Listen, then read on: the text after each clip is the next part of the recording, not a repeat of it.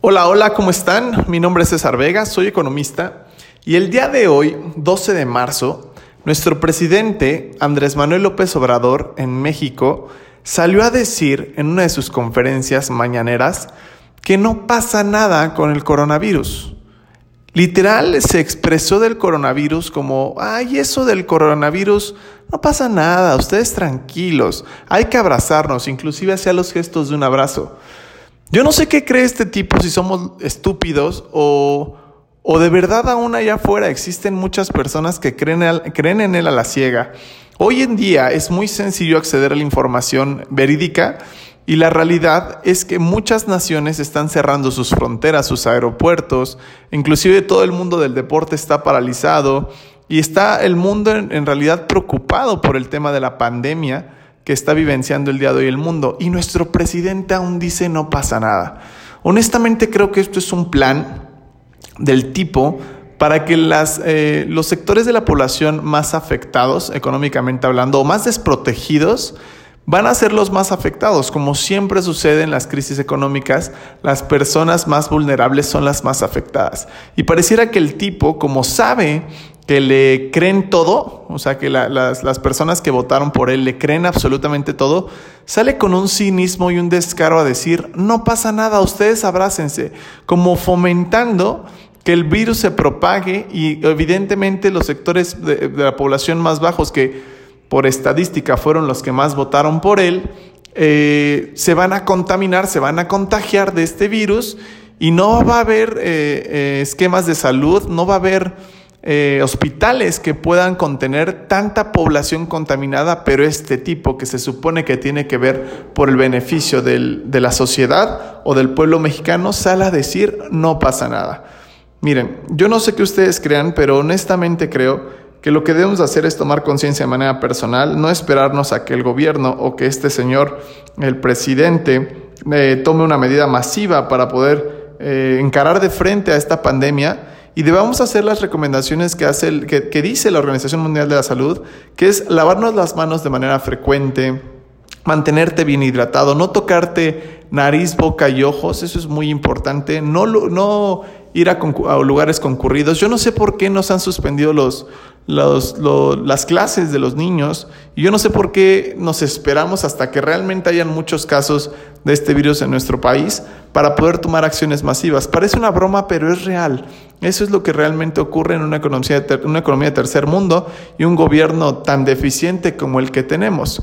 Este podcast lo hago precisamente para crear conciencia y te pido que si aún existe por ahí afuera o tú conoces a alguien que esté firmemente casado, de que le cree absolutamente todo López Obrador, le mandes este podcast. Y no es que desamerite el trabajo del Señor ni nada, pero lo que quiero es eh, enfatizar es que de verdad no puede ser posible que ante una amenaza mundial el Señor salga a decir no pasa nada y que exista allá afuera todavía gente que cree en lo que está diciendo. Ahora, este tema me importa mucho y en el podcast lo incluyo eh, porque el es, muy poco probable que exista eh, una disminución de la población de manera porcentual importante. Si somos 7 mil millones de habitantes, es poco probable que eh, mueran mil millones de personas o dos mil millones o tres mil millones.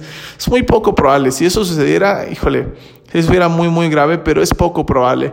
Pero lo que sí es un hecho que va a suceder es que el golpe económico mundial que va a haber es impresionante, sin precedentes.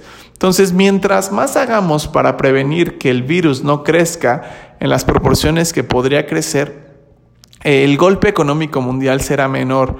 Y en temas personales, evidentemente, por ley de oferta y la demanda, si las economías internacionales cierran sus fronteras y los bienes más básicos como alimentos y agua empiezan a escasear, y por las compras de pánico de las personas, evidentemente los precios de, estas, de estos insumos, de estos suministros tan básicos se van a incrementar y el golpe económico en temas personales, en tu bolsillo personal, va a ser bien fuerte. Entonces, bien, es bien importante que estemos informados, que no estemos actuando cual animales en el sentido de, empezar a hacer compras de pánico a lo absurdo y cosas así. No, sí es importante prevenir, por supuesto, pero no volvernos loco y no esperarnos a que nuestro supuesto líder tome una decisión eh, drástica, una decisión realmente delicada para que nos vaya mejor encarando esta pandemia que es muy delicada. Entonces, eh, recomendaciones, repito, es eh, lavarse las manos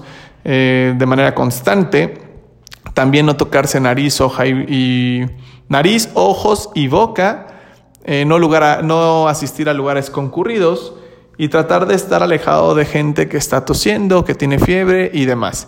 Te repito, la situación económica es bien delicada. Ahora, aunado a este tema, eh, me han llamado algunos clientes diciéndome que están preocupados por su dinero, que qué hacen con su dinero, que hay que retirarlo. Lo mismo, no hay que hacer movimientos de pánico, eso es muy importante.